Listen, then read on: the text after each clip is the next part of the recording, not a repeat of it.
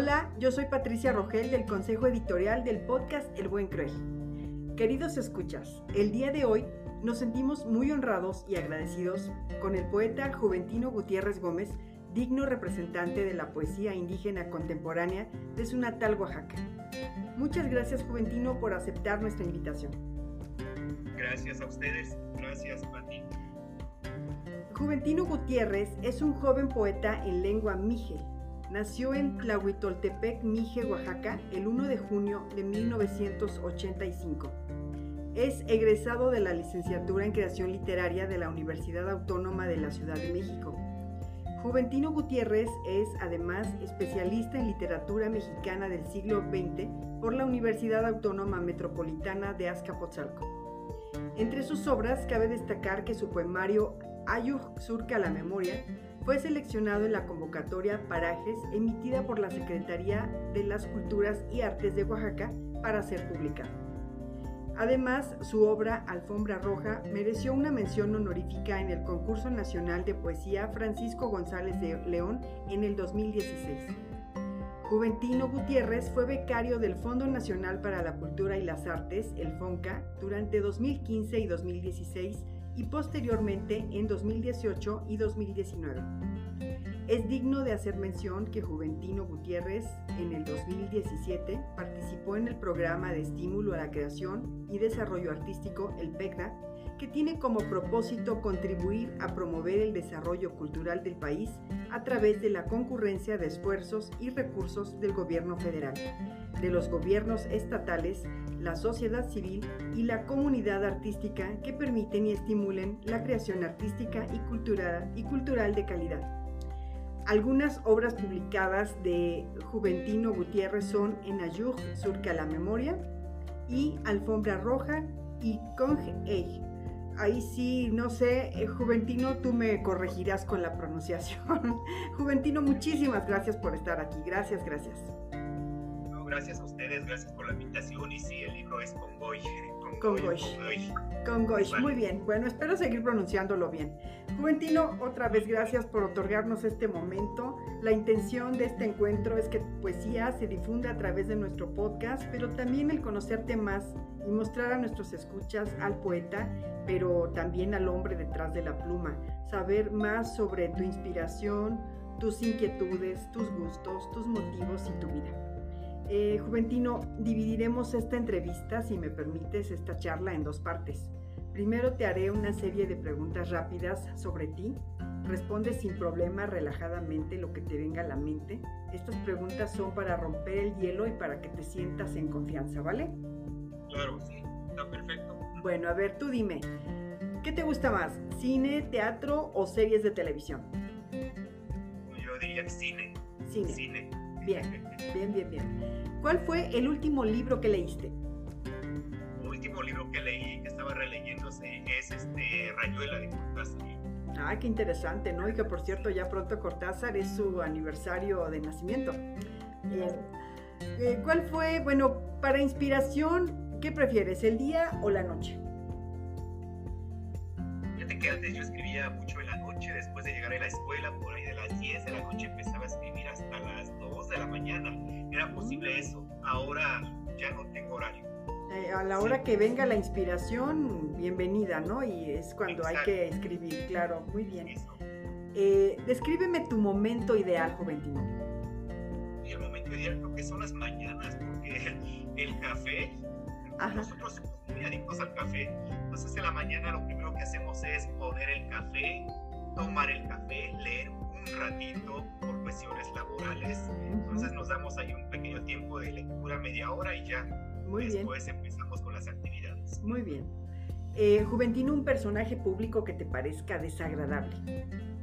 Uy, un personaje público que me parezca desagradable, hay muchos, pero pues bueno, este pues son los estos señores que están en la política son muchos yo creo que yo creo que mucha gente coincide contigo Juventino la verdad. Exacto yo pensé que iba a ser algo un personaje público que ames que admires. No no es que es para conocerte pero bueno ahora seguimos. Algún sueño pendiente por cumplir Juventino algún sueño pendiente creo que no no creo que conforme uno va viviendo, va cumpliendo sus sueños. No sé, no, no, no, me pongo eso, ¿no? Bien, haces bien. Sí, porque luego termina uno así como frustrado, ¿no? Dices, ay, cara, yo tenía este sueño y no lo cumplí y te sientes como en deuda contigo mismo, ¿no? así es, bien. Eh, Juventino, ¿alguien a quien admires? Ahora sí. Alguien a quien admire, voy a este señor, desde luego, este oaxaqueño, Francisco Toledo. Oh, ¿qué tal? ¿Es poeta, es pintor o qué es? El pintor. Pintor, ¿verdad? Sí me sonó como que era pintor, sí es cierto. Bien. Sí. ¿Qué, eh, Juventino, te gusta el deporte? Eh, ahorita me dedico a hacer, pues sí, ejercicios. salgo a correr, salgo al parque. Ajá, o sea, te gusta, porque te iba a preguntar, ¿te gusta el deporte y de ser así, cuál practicas? Pero bueno, ¿te gusta como el maratón o algo así? No, atletismo. Para la salud. Ah, bien, muy bien. Bien, Juventino. ¿Algún país al que te gustaría mudarte? Uy, no, lo he pensado muchísimo y creo que estamos perfectos aquí en México. Perfecto. Los mexicanos somos muy afortunados. Cierto, sí, tienes toda la razón. Muy bien, Juventino. Menciona, por favor, un poeta, el que te venga en mente rápidamente. Efraín Bartolomé. Efraín Bartolomé me parece un buen poeta. Ajá, ¿y por qué pensaste en él? Eh, pienso en él porque cuando leí su libro Ojo de Jaguar me trasladó a ese mundo selvático, místico y muy humano. ¿Este poeta es eh, oaxaqueño también, como tú? Él es chapaneco. Ah, es chapaneco, también del sureste mexicano, de aquella región. Muy bien. Bien. Eh, Juventino, ya como última pregunta rápida. ¿Hay algo que te identifique en tu lugar de origen con lo que te sientes representado de forma particular?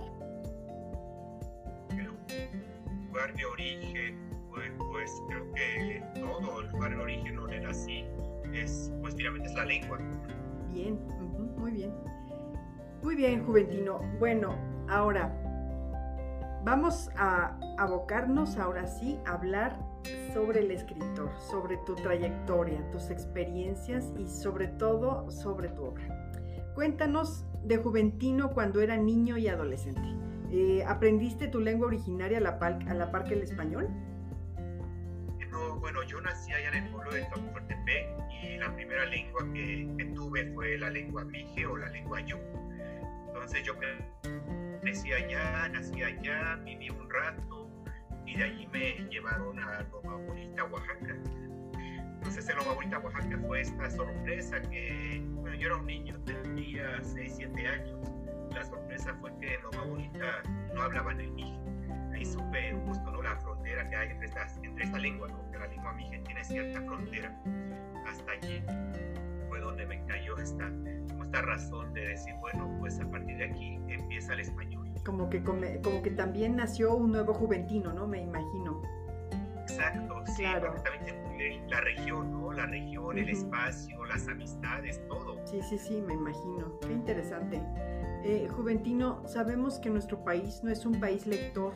Nos hace falta más estímulo para desarrollar esa preferencia, ese gusto por la lectura, para hallar esa pasión por la literatura. También sabemos que existe en México, que existen en México muchos talentos literarios quizá ocultos sin descubrir, porque no hay mucha difusión para que eso, esto llegue a todos los rincones. ¿Cómo fue que la poesía, que la literatura te atrapó a ti? yo estudié en la Universidad Autónoma de la Ciudad de México. La verdad es que como todo, adolescente, yo no sabía qué quería estudiar. Yo, había ingresado allí a la licenciatura en Arte y Patrimonio Cultural, pero no, no lo puse como tal, solamente estaba allí como registrado. Posteriormente me entero que existe creación literaria. Y me decían que creación literaria leían, escribían, escribían poemas, leían cuentos, etcétera y dije, bueno, pues no se escucha, no se escucha pesado. Creo que, creo que leer, escribir no es, no es nada pesado, nada complicado. Y fue allí que ingresé ¿no? a la licenciatura en creación literaria.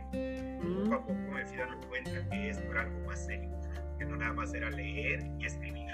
Bien, muy bien. ¿Y cuáles fueron tus primeros autores favoritos? Yo creo que como la mayoría, ¿no? En la, en la prepa, en la secundaria, ponen a leer a Benedetti la Benedetti, Neruda, Sabine, son como los tres, ¿no? Como los que van de cajón, ¿no? Ajá. Eso, ajá, así lo dice, ¿no? Con la emociona que leer a estos autores. Fueron los primeros, pero el que me encantó y que me marcaría es como esta parte que hay del ser humano, que es el espíritu, el alma y la vida y la muerte. Fue Amado Nervo.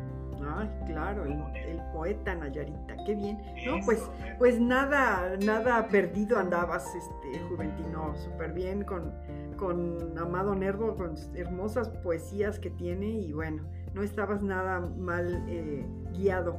Eh, me gustaría que nos contaras sobre aquellas obras que fueron o quizás siguen siendo tus favoritas.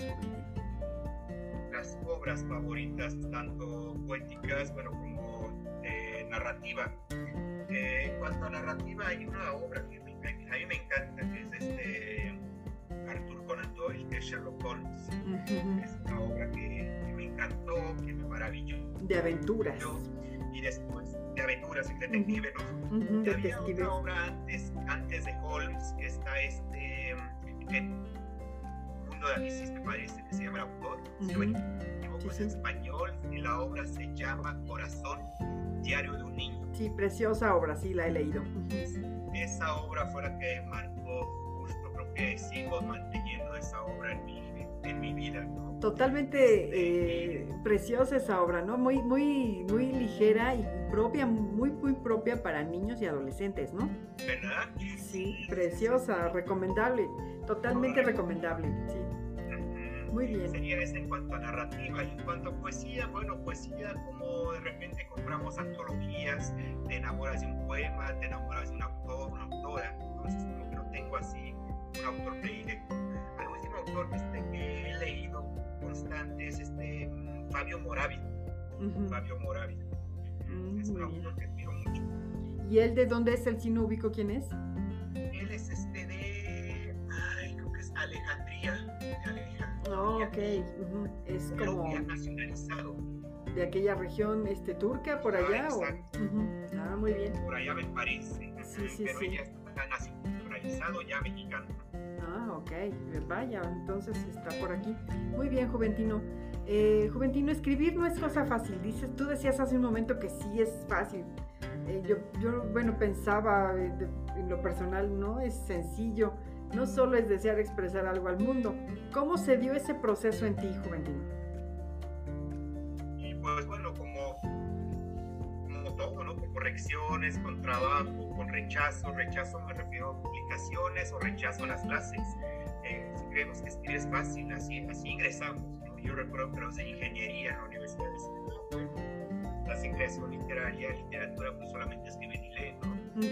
Pero hay proceso detrás de todo esto. Entonces, este, pues las técnicas, los estilos, todo lo que los profesores te van poniendo, te van comentando, hasta ahí uno entiende que la literatura no es cosa fácil. También es una, no sé, es una manera de vivir, no es una manera de existir. Es un estilo, prácticamente, ¿no? Claro, es un estilo de vida, así es verdad.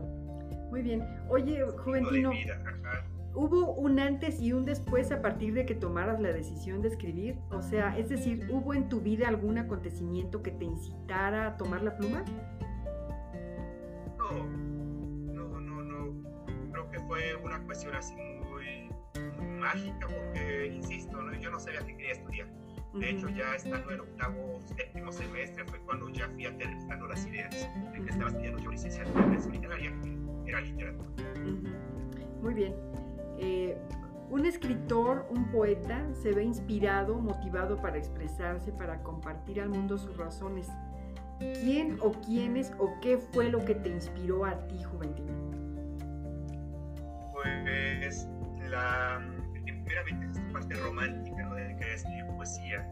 Ya cuando estaba en, ya casi por titularme, allí una profesora me hizo una observación, me decía, ella estaba revisando mis poemas y me dijo, oye, hay algunos elementos muy buenos en, estos, en este poema, no digo que el poema sea bueno, pero hay algunos versos maravillosos, ¿no? Entonces yo creo que deberías de trabajar eso. Y fue cuando le dije que yo hablaba la lengua mije. Ella me hizo esa observación, bueno, si hablas la lengua mije, entonces rescata, trata de traer todos esos elementos que constituyen la, la cultura mije. Una vez que logres eso, una vez que traigas eso a tu, a tu creación, creo que vas a poder fluir más, ¿no? Y empecé el retroceso, empecé a irme otra vez hacia la niñez, hacia la, pues la niñez con los padres. Eh, una vez que ya tenía todo ese proceso, el retroceso, la memoria, fue que surgió el primer libro que es el Ayuk a la memoria, que fue por el que me titulé. No, qué bien, o sea que ese libro sí que es parte totalmente medular en tu vida, ¿no? Exacto, ese primer libro. Pues sí. sí, es tu eh, ópera prima entonces. Ajá, sí. Qué bien, qué bien, Juventino.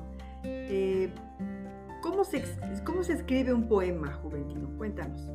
A, ver, eh, regálanos a, tanto a mí que te estoy haciendo toda esta serie de preguntas, como a nuestros escuchas que en algún momento tengan la inquietud de, de escribir un poema.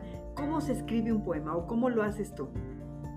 Justo, ya lo dijiste, ¿no? La inquietud. Creo que sabemos ¿no? que el arte no tiene una fórmula, ¿no? hay técnicas, hay, hay, hay este, ejercicios de escritura, de pintura, de lo que sea, de escultura. Pero creo que es la inquietud, ¿no? La inquietud que, que te inquieta a ti no te mantiene tranquilo, tranquila.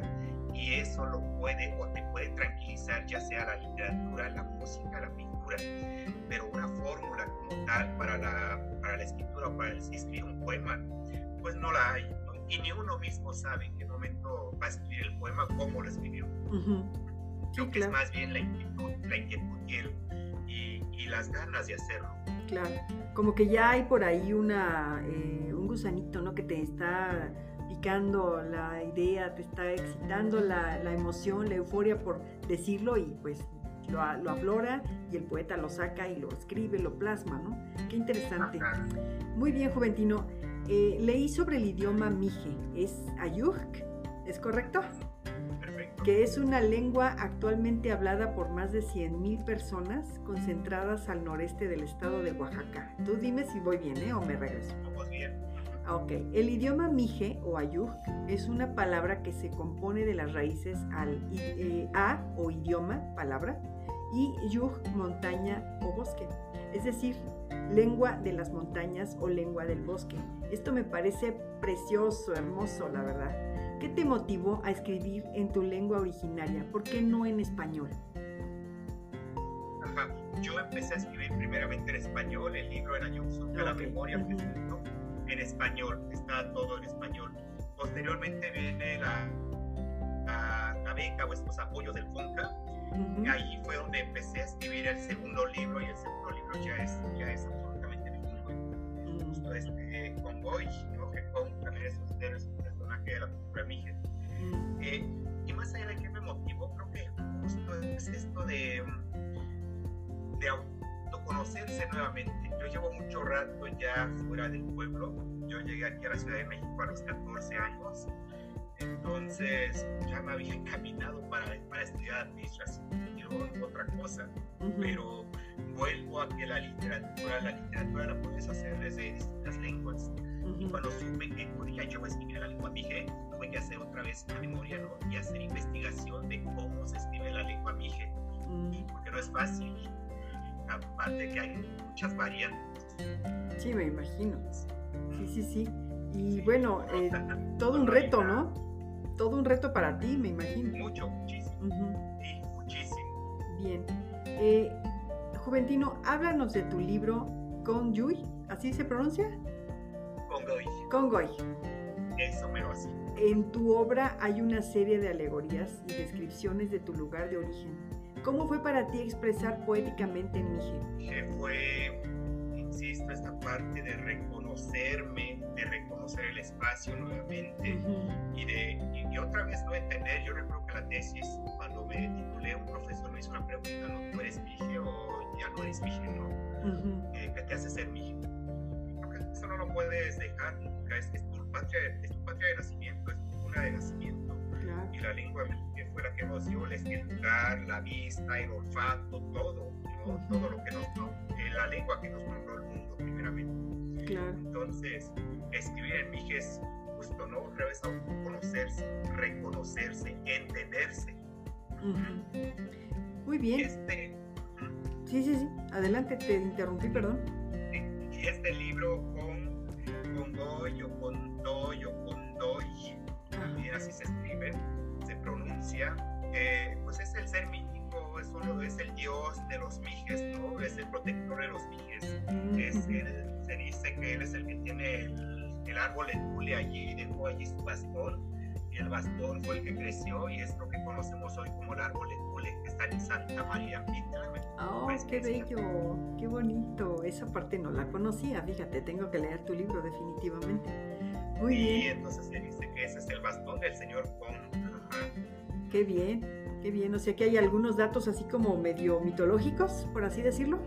Algo así, ajá. Sí, sí, sí, sí, sí. Sí, sí, Muy bien. Bien, muy bien, Juventino. Este, ¿Cómo pintarías lo que nos dice en, en Conge? Si, si pudieras eh, pintar, eh, representar tu obra con una de las técnicas de la pintura, ¿cómo lo pintarías? ¿Cómo sería un cuadro de Congui? Ajá. Fíjate que la portada o la pasta del libro, el, diseño, está bellísimo. A mí me encantó, me parece muy poético. este es un hombre que claramente es un chamán que está sosteniendo tres mazorcas, ¿no? que las mazorcas pues, son fundamentales, y un cascabel, una serpiente enrollando a la mano. Esto quiere decir que con también es el primer chamán de la cultura mije, es el primer hombre que dejó la lengua, ¿no? y la lengua, el lenguayo, ¿no? nació de la mazorca, ¿no? esa es la parte poética. Y la serpiente que está enrollando es la hermana de, de este hombre. Su hermana es una serpiente que se llama Tajau. Entonces es muy bello, creo que finalmente aquí ya no podría cambiarle nada. Es un hombre sosteniendo la mazorca con una serpiente. O sea que es muy gráfico, ¿no? Lo que nos estás diciendo, sí, sí. Y te lo pregunto porque así nuestros escuchas, pues más o menos con la portada de, de, tu libro, como nos acabas de describir ahora, pues se darán una idea de qué va, ¿no? El contenido de tu libro que se me hace, pues muy interesante. Yo no, yo no tenía idea que era, que tenía estos tintes, estos elementos de mitología eh, de, de, tu región y, y eso lo hace aún más bello. Y bueno, Juventino, se dice que el poeta evoluciona en su escritura ya que la poesía es el género literario que deja más al descubierto la sensibilidad de su autor. Desde tu perspectiva, ¿cómo ves tú la evolución de la poesía y literatura indígena en tu comunidad y en lo general en otras comunidades en México? Ajá. Bueno, sin parte de mi comunidad, comunidad, nosotros estamos realmente este, en inicios. Yo cuando fui a hacer la investigación sobre autores que hayan publicado cuentos, poemas, novelas, no la hay. No existe todavía, entonces nosotros estamos en, realmente en un comienzo. Hay estudios antropológicos sobre la lengua, sobre la cultura, eh, sí hay recopilaciones, pero una obra de autores, una obra creativa o de creación propia, vaya, no la hay. Entonces, sí falta muchísimo, muchísimo trabajo allá en la comunidad, en mi comunidad. No puedo decir de otras, por ejemplo, es el caso de los zapotecas, el caso de los mayas, el caso de los nahuas. Ya hay una literatura, ¿no? Que la nueva generación, ahorita de tener 20, 22 años, han leído ya autores de su comunidad. Es decir, ya hay una escuela allí hecha, ¿no? Okay. En nuestro caso no lo es. En varios casos también de la lengua, uh -huh. o otras lenguas, pero en otras lenguas, pues no tienen esto todavía, no tienen escritura en cuanto a una obra creativa. Ok, bien. Sí, justamente iba a preguntarte esto, porque leí en tu semblanza que hay pocos poetas en lengua mije, que tú eres de los pocos poetas que han escrito en esta, en esta lengua. Eh, ¿A qué se deberá esto? O sea, por falta de difusión, estímulo para la creación literaria. Eh, y te iba a preguntar también, como escritor activo y como parte de aquella comunidad indígena, digo, enlazando ambas preguntas, ¿te gustaría colaborar o quizá ya lo haces para acrecentar el interés por este bello arte? Sí, yo creo que se debe a varios factores de entrada en el pueblo, pues no tenemos eso. Yo cuando estudié allí, cuando era niño, eh, no hay esa inquietud. Yo les comentaba, no es más inquietud que tú no vayas a trabajar con tu papá, hay más inquietud que por favor me trabajes la tierra, ¿no? Uh -huh. Quizás en esta época ha variado muchísimo, hay muchos jóvenes que ya no se quedan allí, entonces, pues quien tiene que arreglarse esa, ese problema, esos son los padres. Todos los hijos ya tienen otras inquietudes, sin embargo, también los hijos salen para estudiar algo, ¿no? Algo, uh -huh. o qué trabajar, ¿no? O de qué trabajar En cambio, el arte en la ciudad, ¿no? también me lo han dicho, en la ciudad pues, no, es, no es muy aceptado el arte. Pues imagínense en el pueblo, en el pueblo pues, el arte no tiene esa presencia. Es un poco, es un poco irónico porque nosotros a la comunidad de Tlaxcaltepec nos ubican como músicos, porque ahí está el centro de capacitación musical. Sí, sé que tienen como una pequeña orquesta, me, me parece, ¿no? Exacto. o no sé qué tan pequeña sea. ¿eh? Pues sí, lo que predomina es, es la música. Los niños desde los 4 o 6 años ya no encargan los instrumentos. Entonces, un poco creo que falta, ¿no? Lo que decías hace ratito, falta esta parte de la difusión. Yo fui a presentar el libro ayer, una recepción un poco rara, porque era el primero que presentábamos de poesía y además escrito en lengua mije, fue muy raro. Fue como la primera apertura, pero después salió que la segunda, el segundo apoyo de Fonca y fui a dar allá un taller de una semana. Hay interés. Ahí lo que me decían es quién da los talleres, quién puede dar estos talleres. Sí, sí, sí, es que no ha de ser fácil, ¿verdad? Este, hacer llegar, eh, pues digo, la gente que de verdad tenga eh, el conocimiento para llevar todo este interés a esas regiones, porque pues luego no quieren ir a las comunidades más apartadas. Digo que no debe estar tan apartado, pero pues no sé si es falta de, de este, visión del gobierno por llevar todo esto hacia allá. Sí, sí, sí, sí, es algo complicado. pero creo que el Cortepec o la cultura mije, bueno, sobre todo Tlau y Ayuta y Tama, me parece que van creciendo en cuanto al tema artístico. Bien, muy bien.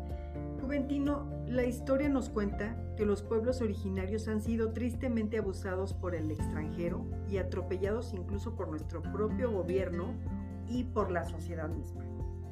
¿Cómo, ¿Cómo colaborarías tú a la recuperación de ese respeto merecido y devolver la dignidad a nuestros pueblos indígenas?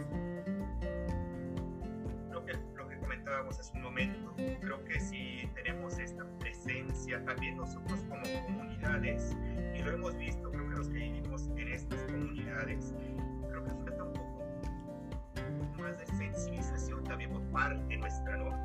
Es decir, por ejemplo, nosotros hablamos mucho de la lengua, que la lengua nos la está quitando, lo que el gobierno nos lo está quitando. Me parece que también dentro de la comunidad nosotros mismos estamos este, haciendo a un lado la lengua. Eh, ¿en, qué me baso? Bueno, la experiencia que he tenido es que cuando cada vez que voy allá a la comunidad a hacer algunas actividades, a visitar, y nosotros nos sentimos cómodos y hablamos la lengua. Hablamos la lengua mija ya porque sabes que tu lengua es la mija. Pero resulta que los niños, los niños, niños de 10, 11 años, incluso 18 años, nos responden en español entonces yo digo, bueno, la problemática no es tanto de lo externo, la problemática también es interna. Claro, sí, sí, sí, definitivamente. realmente están matando mi lengua, están matando mi cultura, están matando mi tradición. Si yo, ¿no? aquí dentro de mi comunidad, no lo estoy efectuando. Claro, sí, sí, Porque sí. los adultos se nos van a ir, los adultos, los señores de la tercera edad se nos van a ir. ¿Quiénes van a quedar? Los que están ahorita, los jóvenes que han salido a estudiar o que tuvieron hijos y que sus hijos ya nacieron aquí, no hablaron el mije, se van para allá a vivir y no tenemos esa educación mije ya. Sí, y estamos hablando de que son poco más de 100 mil personas, o sea, pues no es poco, pero tampoco es mucho, ¿no? Claro, claro, sí. Sí, creo que es eso. Ahí, tiene que haber una solución interna primeramente posteriormente nos vámonos a lo externo. Creo que lo externo lo estamos haciendo ya sean los médicos, hay médicos mijes, ya sean los etnólogos, antropólogos, historiadores o literatos. Creo que lo estamos haciendo ya desde nuestra parte, en este caso, escribir, dar a conocer la cultura mije, invitarlos también a que conozcan. Creo que lo estamos haciendo, estamos trabajando en ese sentido. Sabemos que es poco, tenemos ese inquietud. Pero, pero ya, hay, ya hay cierta mejoría, ¿no? Y han mejorado un poco las cosas, ¿crees tú? Sí, yo creo que sí. Actualmente creo que, no tenga lo que digan del gobierno, creo que ahorita tenemos, tenemos, no sé, yo, yo he sentido que hay más visibilidad. Más visión, sí, qué bien.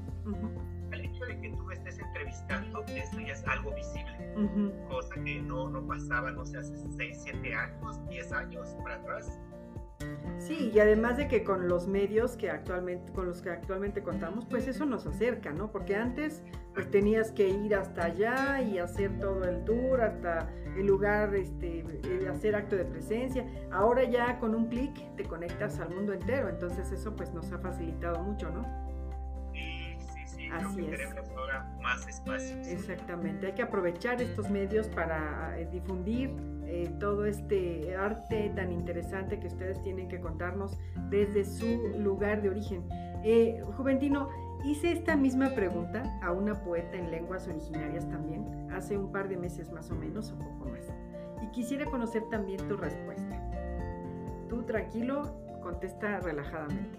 Si pudieras tener acceso, si pudieras tener acceso a una charla con el presidente López Obrador, ¿qué le dirías? ¿qué le diría? Que le pediríamos muchísimas cosas. Claro. Pero lo interesante es que cuando los Obrador, este, me parece que cuando ganó, eh, quienes estuvieron allí tocando fue justo la banda filarmónica del SECAM, la banda Mije. Es decir, hemos estado presente allí. Cuando le entregaron el bastón de mando, también esa es una cuestión, ¿no? Una cuestión propia de las comunidades indígenas. Estos bastones tienen su cargo entonces el bastón representó muchísimo porque le entregaron el cargo a este señor. Es decir, ya se le dijo con ese bastón, ¿no? una cuestión metafórica, todo lo que le pediríamos. Le pedimos que la lengua perdure, que las lenguas perduren, ¿no? que las comunidades indígenas ¿no? este, sean visibles cada día más. Claro. Que haya, que haya tolerancia. Creo que eso pediría Sí, sí, sí. Que no nada más eh, pues se concentren en decir, existen los pueblos este, eh, indígenas y hay mucho por hacer y este, hay eh, muchas buenas propuestas, hay presupuesto, pero que de verdad lo hagan, ¿no? Que concreten las cosas realmente, porque luego nada más se queda en buenas intenciones. Claro. es muy común en el gobierno eso, ¿no? Las buenas intenciones y de, pronto desviaron el presupuesto y ya no se supo qué pasó, ¿no? Que fue con las buenas intenciones. Exactamente, pero dicen por ahí que de buenas intenciones están empedrados los caminos del infierno. en fin, muy bien, este Juventino. Eh, me ha parecido muy importante las palabras de un poeta al describir su lugar de origen. Por ejemplo, tú hace un momento has hecho toda una serie de comentarios que reflejan desde luego tu, tu orgullo de ser eh, un, oriundo de Tlahuiltepec. Eh, yo quisiera preguntarte, ¿cómo le describirías a un extranjero sobre tu comunidad o sobre México? Vamos a suponer que viene alguien de Alemania o alguien de, de Japón o un, este, una persona de, de, Arabia Saudita, se me ocurre, yo qué sé, de Estados Unidos, de Argentina. ¿Cómo le describirías a un extranjero sobre tu comunidad o sobre México? Ajá, bueno, pensando en la comunidad se han enamorado mucho por el pulque allá. Ok. el mezcal, desde luego, el mezcal, el pulque, ¿no? Claro, más para, para enamorarnos, pero creo que más allá de eso, pues yo soy fascinado con la comida, con la comida del pueblo, la, la comida del, de, la, de la comunidad mije. Está el amarillito, ¿no? Que le llaman. Ay, qué rico. ¿Que es como un mole? ¿Parecido a un mole? mole, exactamente, es un mole. Creo que sí lo he comido. de amarillo. Ajá. Es riquísimo. Oh, Entonces, eso. Y en las mañanas ir a echarte tu pulque allí, el dulce todavía, no el fermentado, el fermentado ya sigue el día. Entonces creo que, creo que es muy glorioso eso, ¿no? Pero sobre todo el paisaje. Creo que el ser humano, no sé, el ser humano no puede vivir sin, sin un paisaje verde. Lo hemos visto en las películas donde las películas tienen que, tienen que meter a, fuerza o obligatoriamente una planta. Sí, sí, sí, es verdad. artificial, ¿no? Sí. Entonces, creo que la naturaleza mije es bellísima, bellísima. Sí, me imagino el país. Bueno, yo conozco Oaxaca, conozco algunas regiones, eh, obviamente eh, algunos puntos de, turísticos de playa, pero sí conozco también este Montalbán y conozco obviamente la capital, he estado en la feria este, de la Guelaguetza, que es preciosa, pero no sé si he pasado por la Huitoltepec, es lo malo, ¿no? Que luego no, sabemos que existen unos puntos importantes y bonitos, muy bellos, porque incluso por ahí habrá muchos eh, eh, eh, pueblos mágicos, creo que es uno de los estados que más pueblos mágicos tiene. Entonces, pues Oaxaca es una joya dentro de México. Juventino, tú, mi última pregunta, quizá algo romántica, ¿eh? Tú que eres poeta, yo, me imagino que no te será difícil contestar esta pregunta. Tú que eres oriundo de Tlahuitoltepec, ¿qué, ¿qué significa lugar o espacio de tranquilidad propicio para la reflexión y diálogo con la naturaleza? ¿Es correcto? ¿Sí? Se dice. Ok. Si se apersona, si se apersonara en este momento frente a ti la madre tierra o la madre naturaleza, y te pidiera que en breves palabras le expresaras tus sentimientos, tus inquietudes por lo que ves, escuchas, por lo que sabes que ocurre en tu lugar de origen y en México, ¿qué le dirías a la madre naturaleza? Yo creo que la palabra más, más necesitada para la, para la tierra, para la naturaleza, es el perdón. Siempre he dicho que, qué terrible cómo vamos acabando esta tierra cómo vamos acabando esta tierra, cómo van este, vendiendo tierra tras tierra, cómo van construyendo ¿no? cada hectárea, cada, pues, cada mundo, ¿no? Entonces creo que lo, que le diría es perdónanos y acábanos si es posible, ¿no? acábanos, hay que empezar desde cero. Si la tierra necesita descansar, necesita respirar, necesita de verdad ella también retomarse como ser. Reinventarse, sí.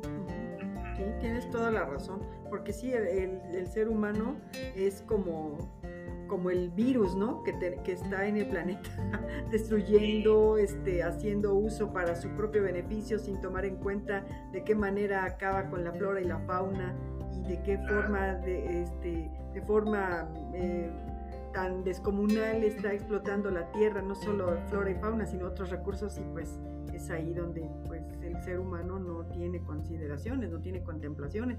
Eh, lo que has dicho es algo verdaderamente poético, el perdón a la tierra. Ya. Perfecto, Juventino.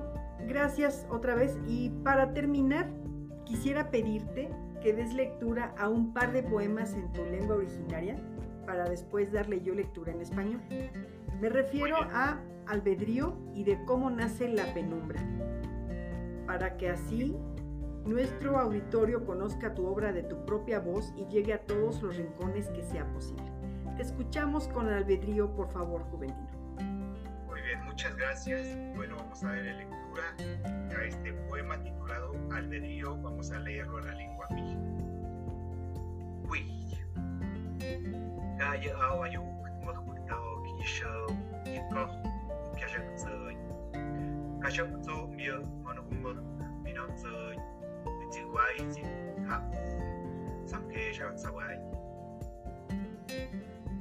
Listo, muy bien. Ahora yo lo leo en español y nos dice Juventino lo siguiente con este bello poema, Albedrío.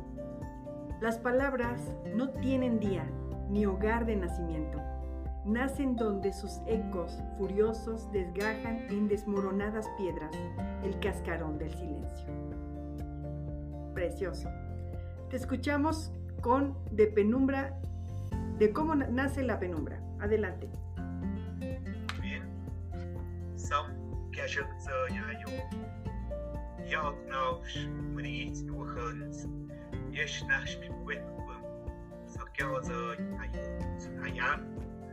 Maya Ahí estamos. Qué bonito, se oye muy eh, melodioso. Y, pero bueno, lo que nos dice Juventino en de cómo nace la penumbra es lo siguiente. Esta tierra, antes tan virgen, mira desesperada resquebrajarse el sombraje de sus bosques bajo la construcción de numerosas carreteras.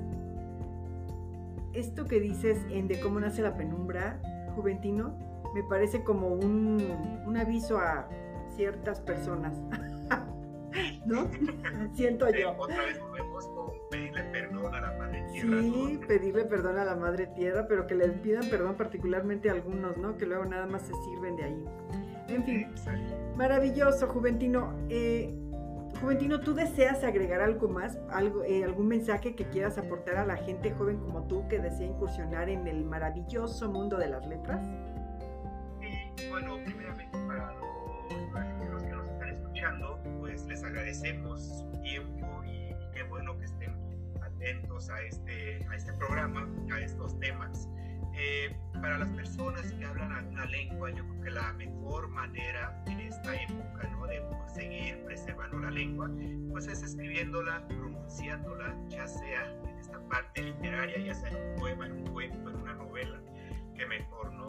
Entonces creo que por allí pudiéramos nosotros continuar con nuestra lengua.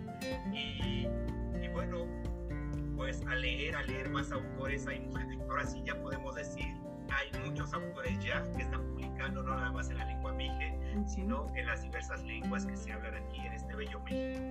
Precioso, muy buen mensaje, Juventino. ¿Y deseas compartir tus datos para quienes eh, quieran hacer contacto contigo? ¿Tus redes sociales, correo electrónico, quizás un blog que tengas? muy bien. Eh, uso Facebook. Gutiérrez J. Gutiérrez. Gutiérrez J. Gutiérrez, así estoy en Facebook. Y tengo todavía el libro El Ayub Surca la Memoria para las personas que quisieran adquirirlo. Eh, me quedan algunos ejemplares y solamente está en la versión en español. El libro Convoy lo pueden pedir en línea, ¿no? En las tiendas virtuales de Sambors, Gandhi, El Sótano. ¿En Amazon? ¿Lo tienes en Amazon de casualidad? Amazon también Está en Amazon. Bien, bien, muy bien, porque luego hay personas que no están tan cercanas a las librerías, pero pueden este, pedirlas por Amazon. Y como Amazon ya llega a todos lados, pues es más práctico, ¿no? Exacto, sí. Así es. Bien. Amigos del Buen Cruel, él es el poeta en lengua mije Juventino Gutiérrez Gómez, un digno embajador de su natal Oaxaca, de esta bella región de México llena de colores, de ecos y que tiene mucho por decirnos a través de sus letras. Juventino, Juventino, que sigan los éxitos. Enhorabuena, muchas felicidades y gracias por aceptar esta invitación. Eh, ¿Algo más que quieras decirnos? Pues abrazos, que tengan una bella tarde. Gracias, gracias Juventino. Amigos, yo soy Patricia Rogel del podcast El Buen Cruel. A nombre de mis compañeros Sandra Fernández, Esther Bucio y Manuel Chatelain, los invito a que sigan escuchándonos, a que nos envíen sus escritos que desean sean interpretados, envíen sus sugerencias que nosotros estamos trabajando por el nuevo boom de la letra iberoamericana. Gracias, muchas gracias. Hasta la próxima.